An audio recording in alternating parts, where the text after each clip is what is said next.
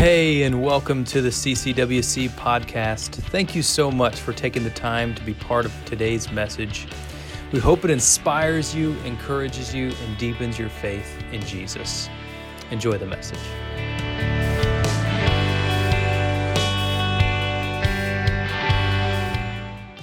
Hey, let me just say, today we are continuing our series, but we're doing it a little bit different. You might have already noticed, uh, of looking at the revivals in Scripture and talking about how revival starts here, starts with heart, starts within us. And this, this same prospect, this same thought has come to mind over and over and over when we look at the first three revivals. The ones that we've looked at so far have been specifically with the Israelites. We've been talking specifically about how God has made a covenant with them and how that covenant is so important, has played a part even in our lives today. And this concept of thus far the Lord has helped, the Lord has been our help in all aspects, has continued to reign true, to bring a new day for each one of us. Today we look specifically at Samuel's revival. Samuel was, was someone from the Old Testament, he was one that specifically was a leader called upon by God, and he stepped forward in the time that God called him to lead the people in the way that he called him to. His revival was built on repentance.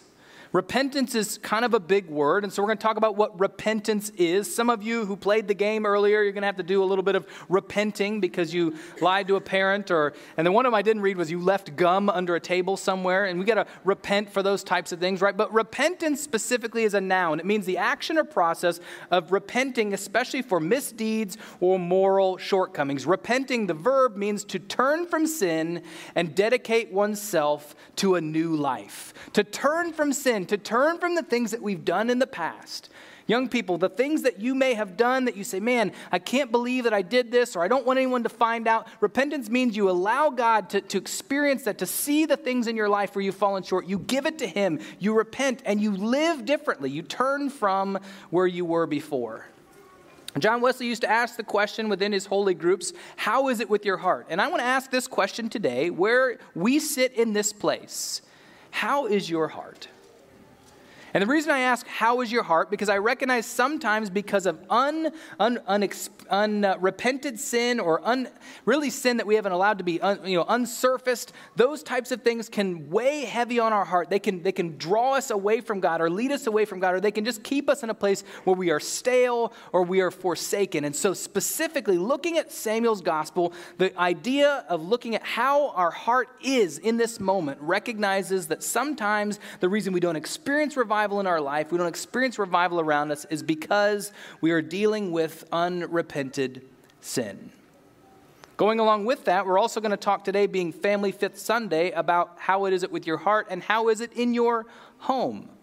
And I realize that we're coming from all different places today, different homes, different family structures, different places. Some of you, even uh, some of you students, right now your home is with a bunch of students that are the same age as you, and, and maybe you're not physically related or, or uh, blood relatives, but you're living together in a place. So the question remains how is it with your heart? How is it with your home?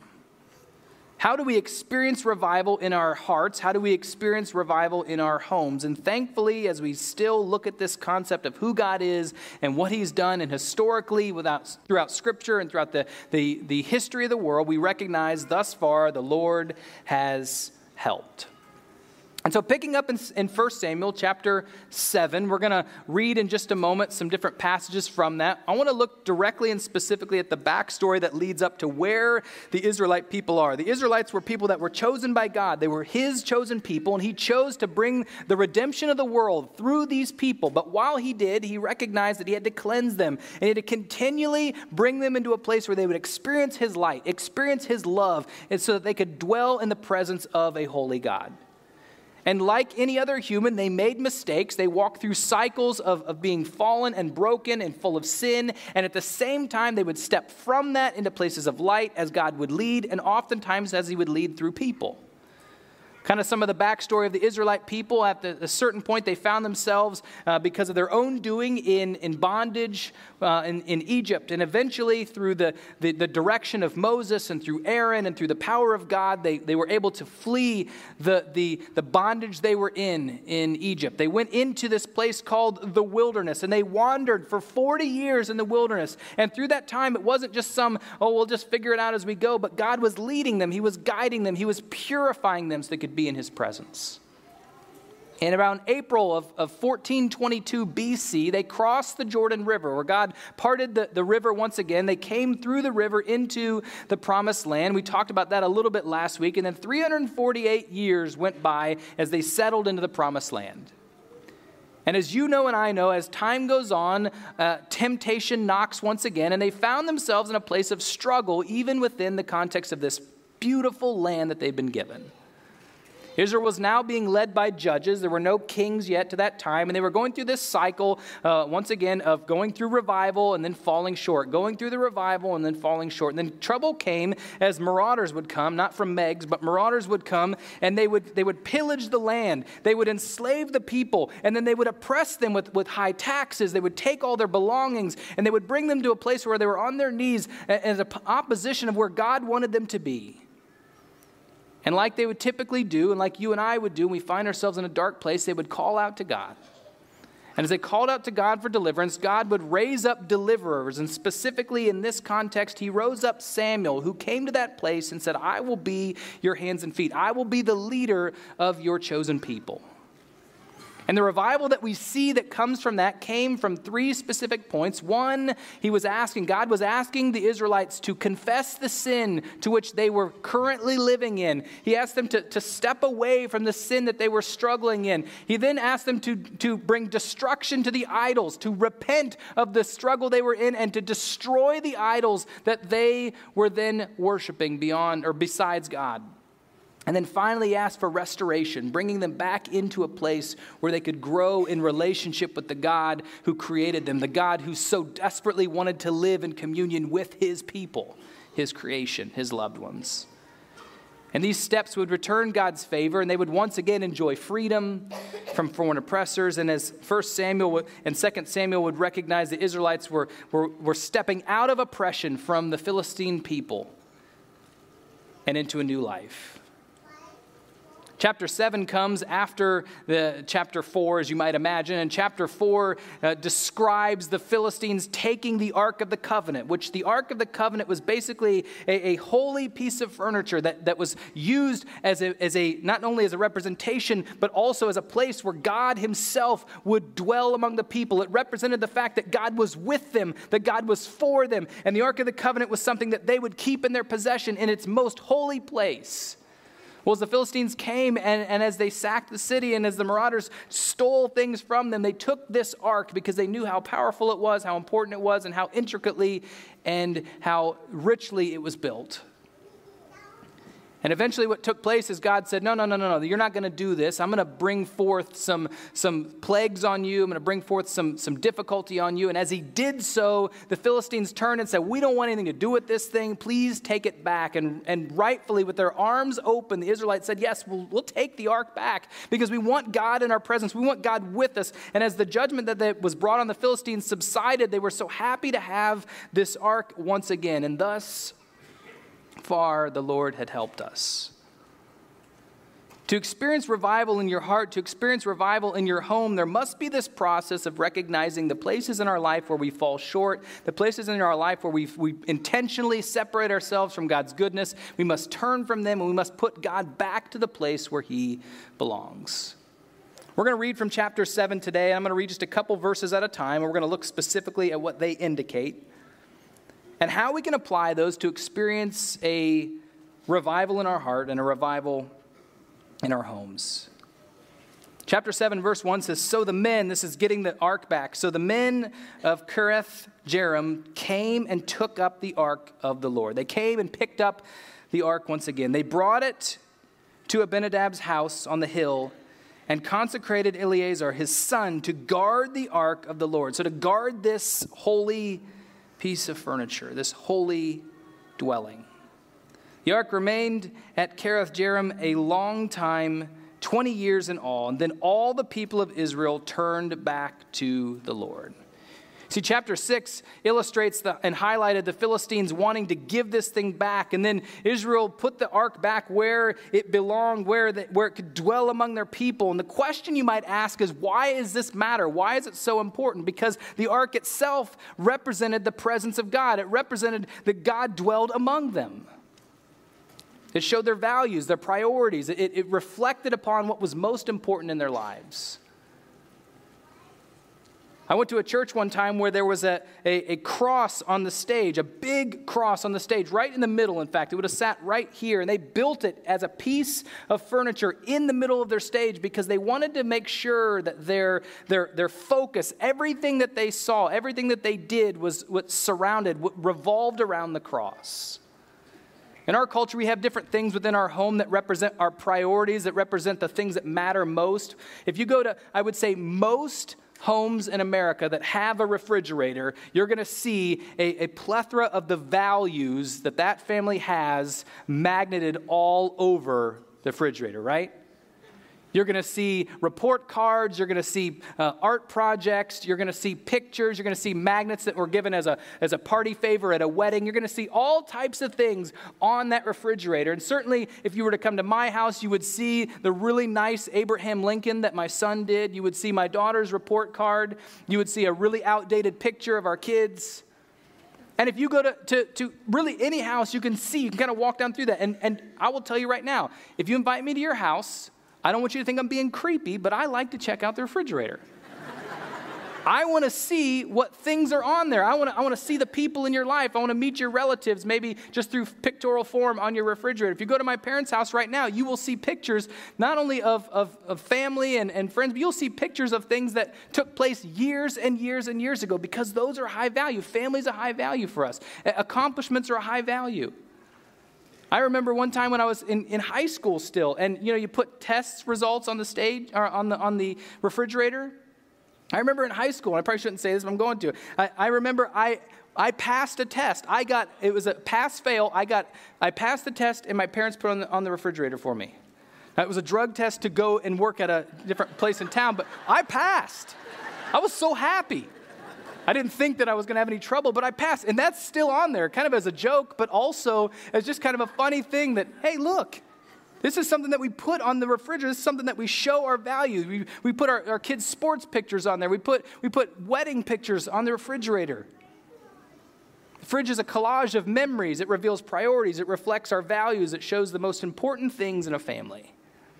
And here, for the family of God, as Israel is coming together and they're, they're, they're determining what matters most, they take this, this representation of the presence of God and they put it front and center with a guard there to say, up on the hill, this is, this is God in our presence. And if you're a note taker, the first point is this we are to elevate God. If we want to experience revival, we're to elevate God to his proper place, both in our heart and in our home.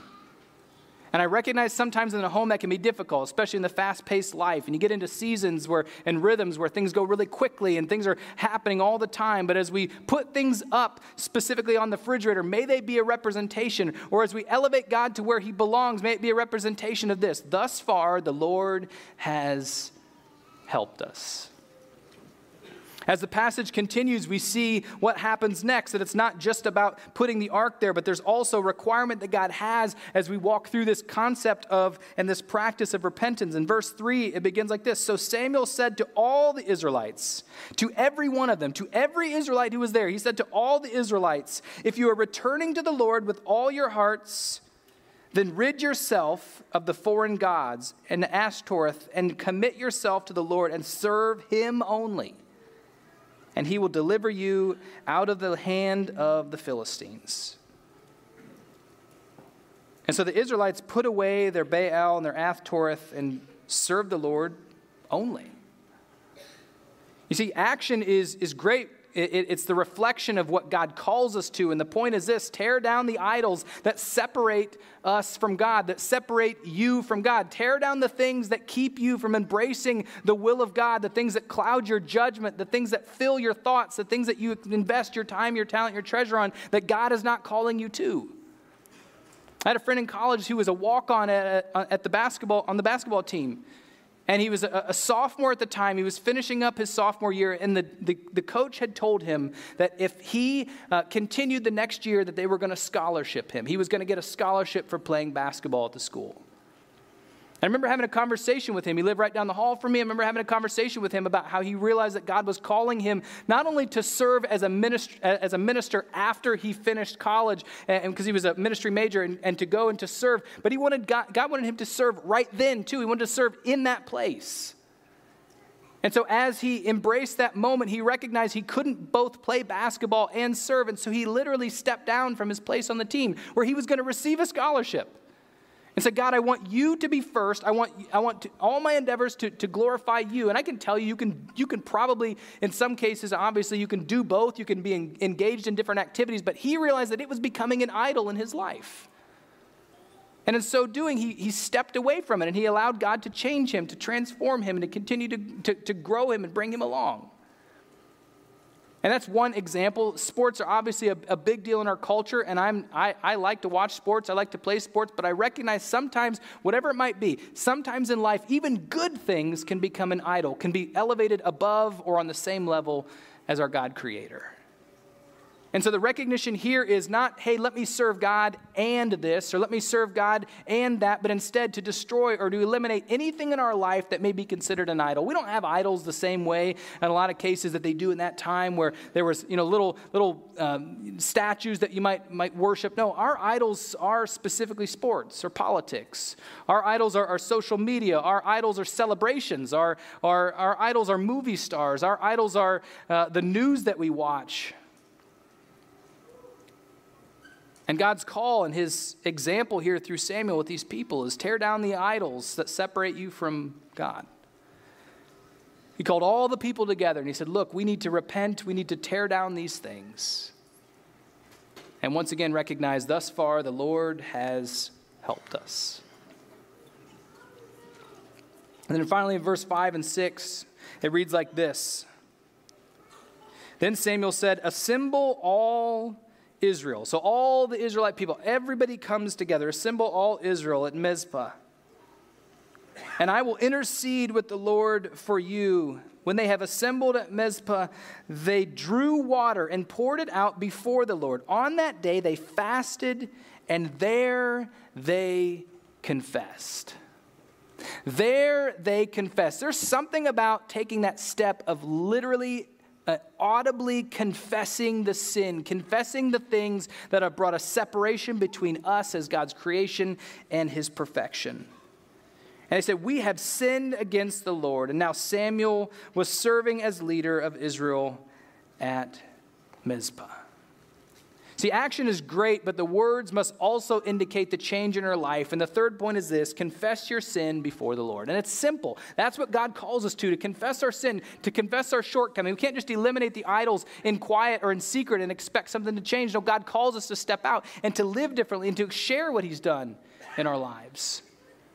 There's been times in life, and I'm sure you've experienced these before, where, where specific things have stuck out. I've got things in my mind, uh, specific words or things that people have said that stick out, whether they be a good thing or a bad thing. I, I remember specifically when we lived in, in South Dakota, there, we had a, where we lived, there was a, a sidewalk that went in front of our house. I remember vividly my youngest son getting on a bike for the first time, and he was able to ride by himself and riding by saying, I'm biking, I'm biking.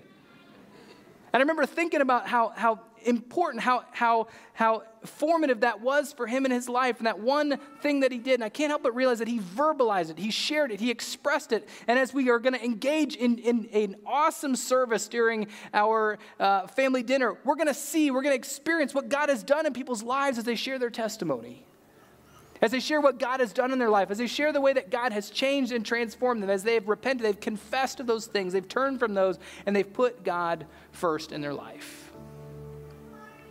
Thus far, the Lord has helped us. Verses 7 through 11, we see the Philistines heard about this assembly, and they're going to come in, they're going to try to destroy this, this uprising. They, they wanted to break everything up. And Samuel, during this time, he's making a sacrifice because there's some fear that's filling up the Israelites in that time. And so, in that fear, he comes to make a sacrifice and he cries out to the Lord on Israel's behalf. And the Lord, get this, he cries out to the Lord, and guess what happens? The Lord answers him. He cries out in the name of the Lord and, and, in the will of God. He cries out in his prayer, and God says, I see you where you're at. I see the torment you're walking through. I recognize the change that's happened in your life. And when he answers him, he brings this great thunder to the Philistines as they're attempting to try to pursue, to destroy the Israelites. And this thunder brings them into a place of confusion. And this loud thunder brings a panic over the Philistines, and therefore the Israelites are able to step in and easily win the day. And I love that too because God also gives the Israelites the opportunity to experience the blessing or to be part of the blessing because they get to do action. It's not just about God do it for me and then I'll show up later and enjoy the spoils. No, God God gives them the opportunity. You see, the obedience of Samuel's call to repent led to the end of the Philistines' domination over all the people throughout the remainder of Samuel's life. He recaptured the land that they had earlier been taken from the, the Philistines. He, he goes to this place after action was taken and he recognizes, you know what? Sometimes in life, and maybe you've been here before, sometimes in life we forget about what God has done in our life. We find ourselves in a difficult place. We find ourselves in a place where we don't fully get to experience Him. Maybe we're in a different environment. I was just having a conversation with somebody this morning who, who goes down to Florida, and while they're down there, they're with pastors and pastors' spouses the whole time. And you come back here, and it's a little bit different because the atmosphere is different. College students, maybe you recognize this. You, you're going to go home or you're going to go on mission, and, and you, you're going to be in a different environment. And the different environment can cause you to sometimes forget what God's done. And so, what he does, what Samuel does in verse 12 is so important because it recognizes the fact that God gives us tools, gives us things in life, not to be worshiped, but to reveal, to remind us of the one who should be worshiped.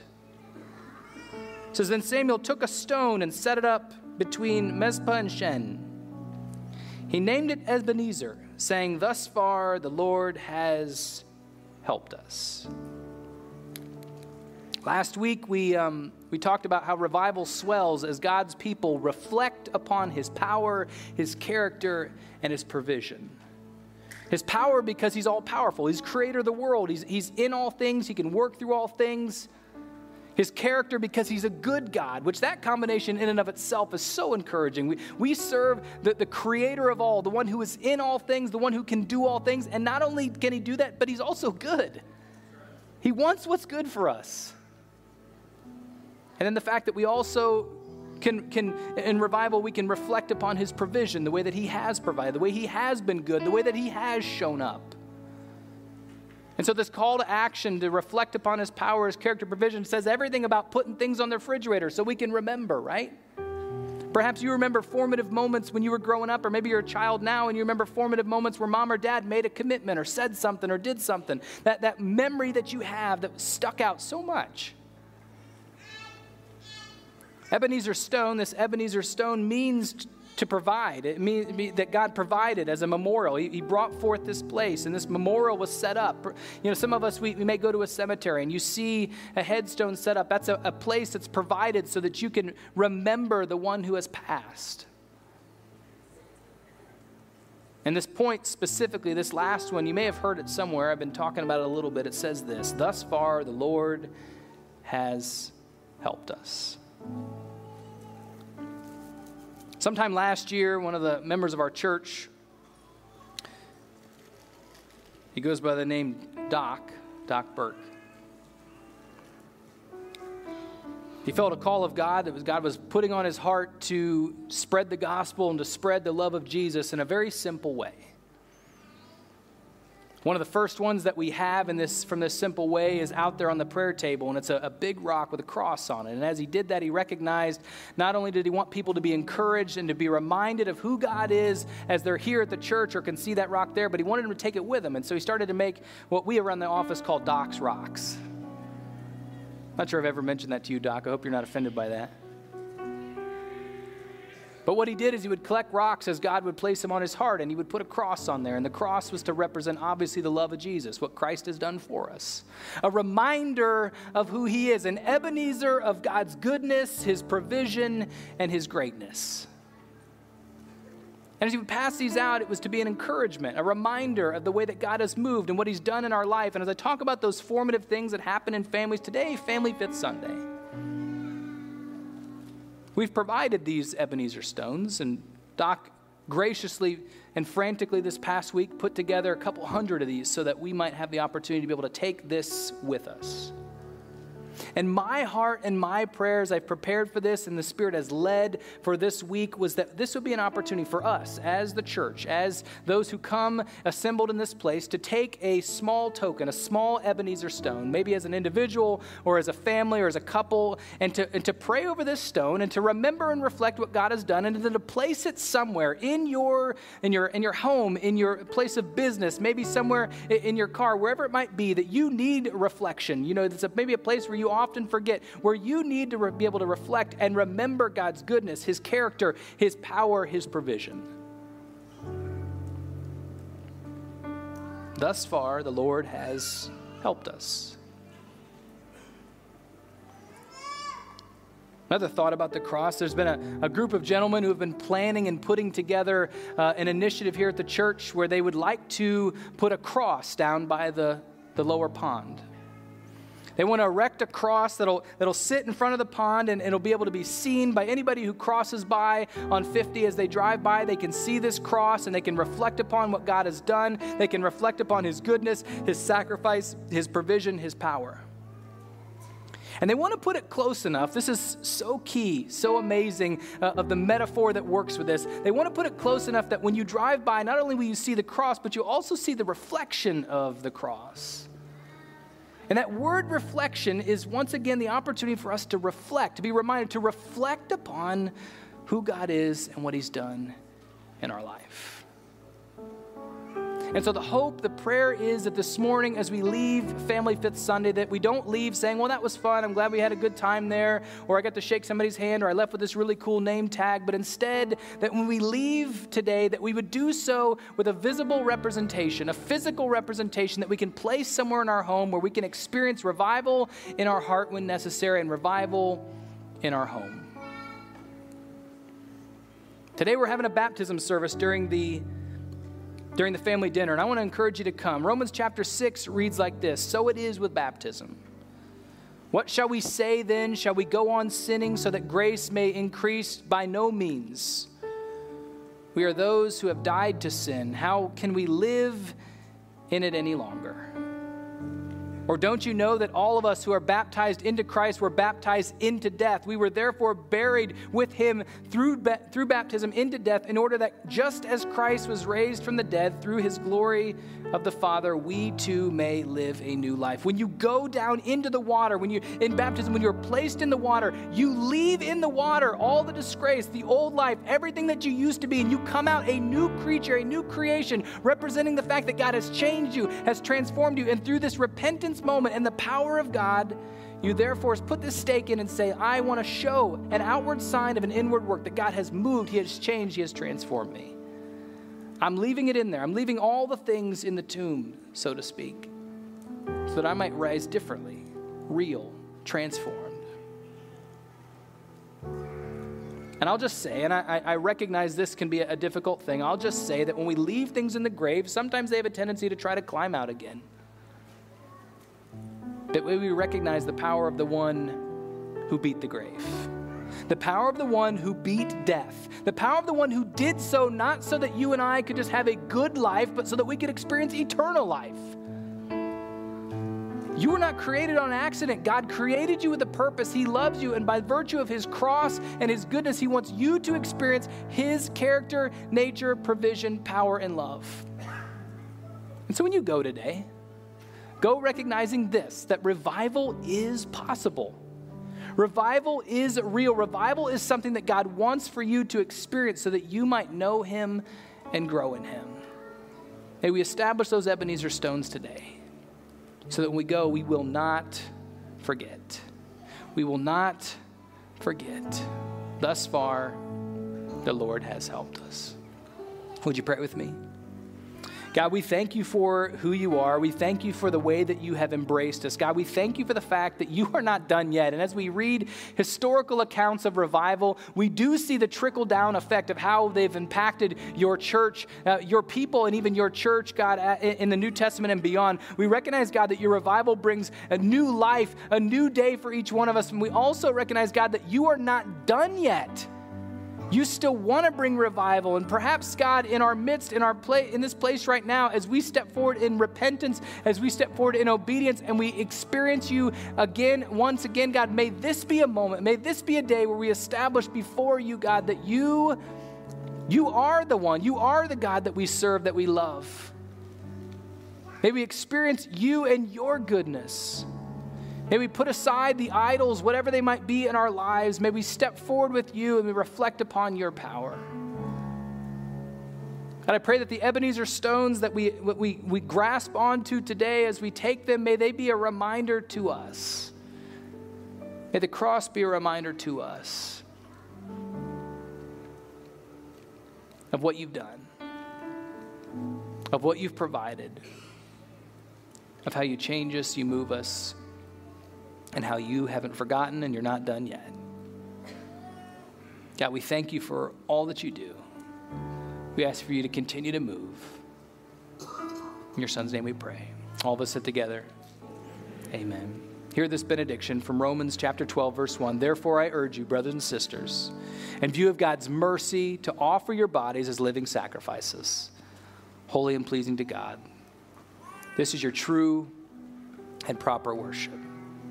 And remember this thus far, the Lord has helped us, and He's not going to quit. Go in peace today. Go full of life. Grab one of these Ebenezer stones and place it somewhere where your family can reflect on His goodness. Go with God, He'll go with you. God bless you. You're dismissed.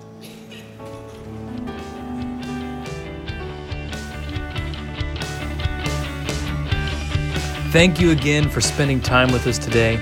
Thank you especially to those of you who give to CCWC. It is through your faithfulness that makes this ministry possible. Also, if you have any questions about today's teaching or if you want to learn more about CCWC, feel free to contact our office, check the web, or follow us on our social media platforms. If you enjoyed today's podcast, we do encourage you to take a moment to subscribe and share it with friends. Let this be a blessing to someone else that you love in your life. You're always welcome to join us on Sunday morning for worship, or until then, we'll catch you on the next one. God bless.